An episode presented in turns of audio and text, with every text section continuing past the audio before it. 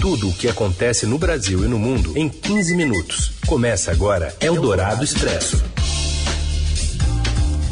Olá, seja bem-vinda, bem-vindo. Tá começando por aqui o Eldorado Expresso numa ensolarada sexta-feira em São Paulo e a gente vai seguir atualizando as notícias importantes no meio do seu dia, no fim né, de mais uma semana tempo corrido aí para as eleições. A gente está de olho em tudo por aqui. Eu sou a Carolina Ercolim, comigo Raíssen Abac. Tudo bem, Raíssen? Tudo bem, boa tarde, Carol. E para quem nos ouve no FM 107,3 da Eldorado, no aplicativo da Rádio Eldorado, também quem nos acompanha agora no radioeldorado.com.br. Um alô para você que pode estar tá nos ouvindo à noite, já na lua, pelo podcast. Vamos aos destaques deste 23 de setembro. Governo Bolsonaro corta verbas contra o câncer para bancar o orçamento secreto, o esquema para atender aliados no Congresso. O empresário denuncia que a gestão de Milton Ribeiro no MEC teve pedido de propina para pastores em dinheiro vivo e escondido em pneus.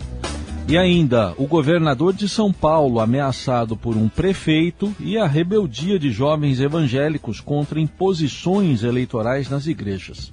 É o Dourado Expresso. Tudo o que acontece no Brasil e no mundo em 15 minutos.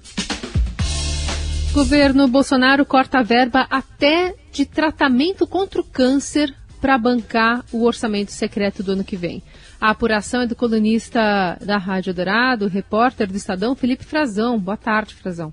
Olá, Carol. Olá, Heisen. Boa tarde a vocês e aos ouvintes do Expresso. O corte de despesas promovido pelo governo Jair Bolsonaro para acomodar 19 bilhões de reais reservados para acordos políticos do orçamento secreto atingiu verbas destinadas à prevenção e controle do câncer.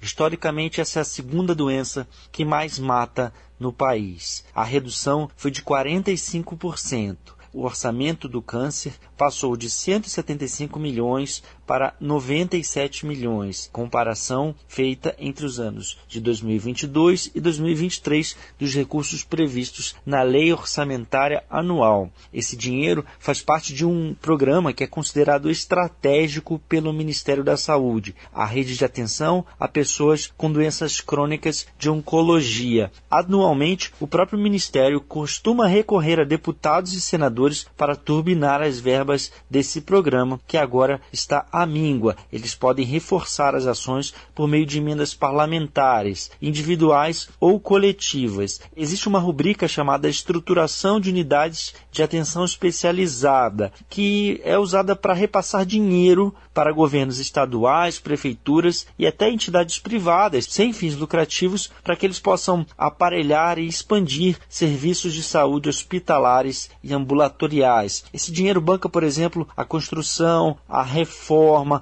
e aquisição de equipamentos e materiais permanentes para essas unidades de saúde. O governo reservou ao todo, neste ano, 520 milhões para essas ações e houve uma queda no orçamento do ano que vem de 318 milhões. O orçamento será de 202 milhões somente. Entre essas ações, há um outro grupo focal, as gestantes e bebês que são atendidas pela rede Cegonha. Também há outras duas redes importantes, como a rede de atenção psicossocial para pessoas dependentes químicas e portadores de transtornos mentais e a rede de atenção e cuidados a pessoas com deficiência voltada para a reabilitação. Eldorado Expresso. Um empresário denuncia que a gestão de Milton Ribeiro no Ministério da Educação teve pedido de propina escondida em pneu. O Vinícius Valfré tem os detalhes da apuração exclusiva do Estadão. Boa tarde.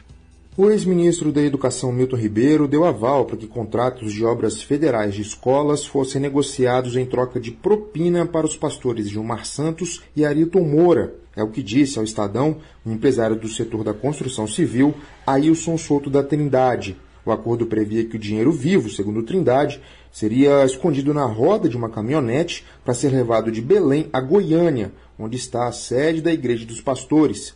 A propina cobrada era de 5 milhões de reais. A denúncia traz novos elementos para o inquérito que tramita sob sigilo no STF por indícios de interferência do presidente Jair Bolsonaro na investigação contra o ex-ministro da Educação. A investigação policial foi aberta após o Estadão revelar em março a existência de um gabinete paralelo no MEC controlado por Gilmar e Arilton para facilitar o acesso à pasta. A propina seria mascarada por meio de um contrato fictício firmado entre a Igreja de Gilmar e a empresa de Trindade. Entramos lá, conversamos com o ministro, inclusive o ministro fez uma reunião lá com vários prefeitos. Existe uma proposta para te fazer isso. A gente está precisando de reformar as igrejas e estamos precisando também construir alguns templos. Então a gente está precisando de 100 milhões de reais para fazer isso. Aí eu falei, mas o que é que eu vou ganhar em troca? A igreja vai contratar a empresa. Não, a gente faz um contrato, a igreja contrata a, a tua empresa e troca, eu consigo articular para a tua empresa, que a minha empresa é uma construtora, para a tua empresa fazer as obras no governo federal. Né? No caso, eu ia ganhar todas as licitações e troca ia dar esses 100 milhões, que seria 20% a data dos encontros relatados pelo empresário batem com o registro de entrada dele no Ministério em Brasília, com fotos nas redes sociais e com a agenda de Milton Ribeiro e dos pastores. Parte da negociação teria ocorrido durante um almoço com prefeitos após a reunião no MEC, em um restaurante tradicional de Brasília. Em seguida, finalizada com Gilmar e Arilton, no escritório da Igreja Evangélica Assembleia de Deus, Ministério Cristo para Todos, em Goiânia. A reportagem confirmou a participação de quatro prefeitos no almoço. Para que as obras fossem garantidas, o primeiro repasse deveria ser quase imediato. Eu não fechei acordo, não assinei contrato, inclusive mandaram o contrato para mim, da igreja, só uhum. que não foi para frente porque eles começaram a pedir dinheiro, eles queriam 5 milhões que eu repassasse para eles em espécie. Queriam que eu colocasse no pneu de uma caminhonete e mandasse para Goiânia. A investigação sobre este caso foi enviada ao STF por suspeita de interferência de Jair Bolsonaro em uma outra frente de apurações. Milton Ribeiro contou à filha em uma ligação grampeada pela PF que havia sido alertado pelo presidente sobre a possibilidade de ser alvo de um mandado de buscas no âmbito do inquérito sobre o gabinete paralelo. O advogado que defende Milton Ribeiro afirmou que o ex-ministro nega absolutamente a acusação que é leviana e mentirosa. As defesas dos pastores Gilmar Santos e Arilton Moura não responderam. Eldorado Expresso. O agregador de pesquisas eleitorais do Estadão Dados já está atualizado com os números divulgados nesta quinta pelo Instituto Datafolha. Segundo a média Estadão Dados, calculada pelo agregador, Luiz Inácio Lula da Silva tem 46% das intenções de voto e Jair Bolsonaro 33%. Considerando-se apenas os votos válidos, ou seja, sem contar brancos nulos indecisos, Lula tem 51%. A taxa do atual presidente ficou em 37%. Inicialmente oscilou para 36%. A seguir, pois sua linha de tendência é de leve baixa a cada dia. A disputa pelo voto cristão racha igrejas evangélicas e jovens fiéis contestam a pressão pelo voto no presidente Bolsonaro. Do Rio de Janeiro, a Anderson Guerra. A campanha do ex-presidente Luiz Inácio Lula da Silva tem ampliado a influência entre setores das igrejas evangélicas e diminuído a resistência à candidatura do petista à presidência entre os religiosos.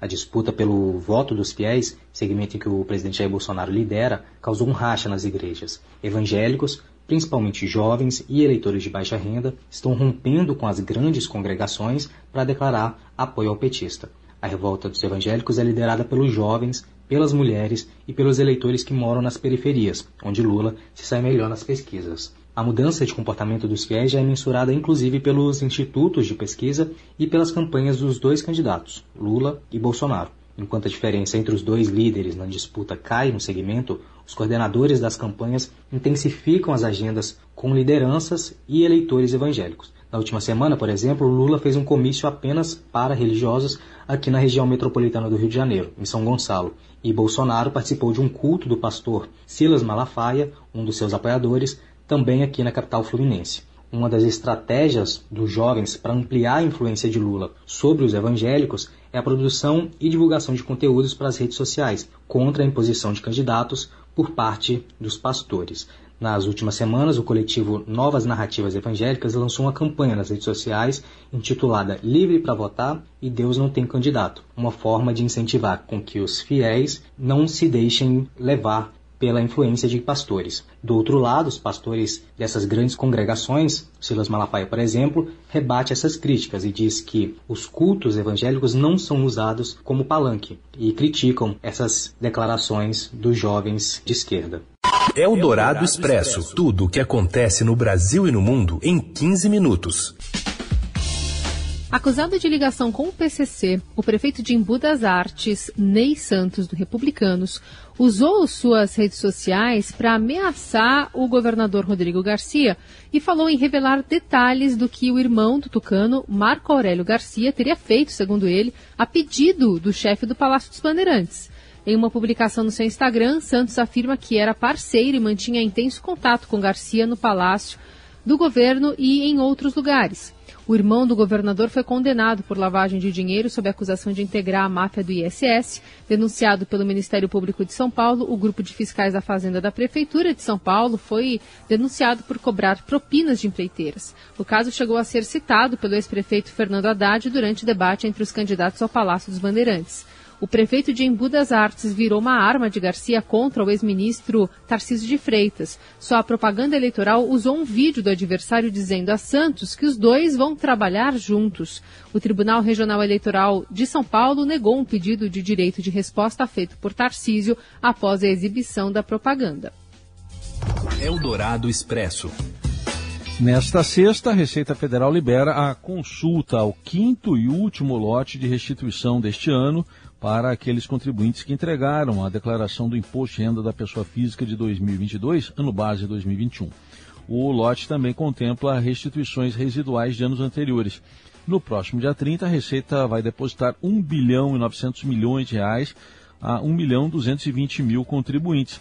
Desse total, mais de 221 milhões de reais serão pagos aos contribuintes com prioridade legal. O restante do lote será destinado a contribuintes não prioritários que entregaram declarações de exercícios anteriores. A consulta pode ser feita na página da Receita Federal na internet e basta o contribuinte clicar em imposto de renda e em seguida consultar a restituição. A consulta também pode ser feita no aplicativo Meu Imposto de Renda disponível para smartphones dos sistemas Android e iOS. É, como este é o último lote é, regular do ano, quem não estiver na lista de restituição caiu na malha fina. Nesse caso, é preciso entrar no Centro Virtual de Atendimento da Receita Federal, que é o portal ECAC, e verificar as pendências. Em seguida, o contribuinte deverá enviar uma declaração retificadora e esperar os próximos lotes residuais destinados a quem resolveu a situação com o fisco. Eldorado Expresso.